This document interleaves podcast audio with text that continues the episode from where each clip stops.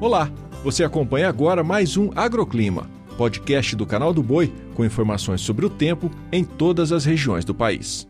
Olá, ouvinte, seja muito bem-vindo ao Agroclima. E o tempo segue instável no Rio Grande do Sul, tudo após a formação de uma nova frente fria. A chuva pode se espalhar pela maior parte da região e até mesmo chegar a áreas produtoras de Mato Grosso do Sul, mas isso no finalzinho do dia. Vale ressaltar que a chuvarada será bastante irregular e também mal distribuída.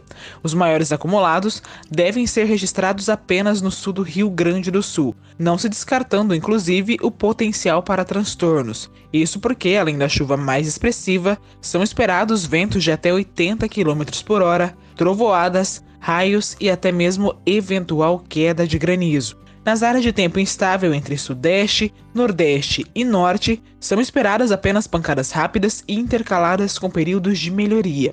Enquanto isso, nas demais áreas do país, o tempo segue firme predominando, sob efeito de uma massa de ar seco que acaba por inibir a formação das nuvens carregadas. Com relação às temperaturas, máxima de 28 graus em Blumenau, faz 25 em Juiz de Fora, 26 em Brasília, 33 graus em Buritis e até 36 graus em Floriano.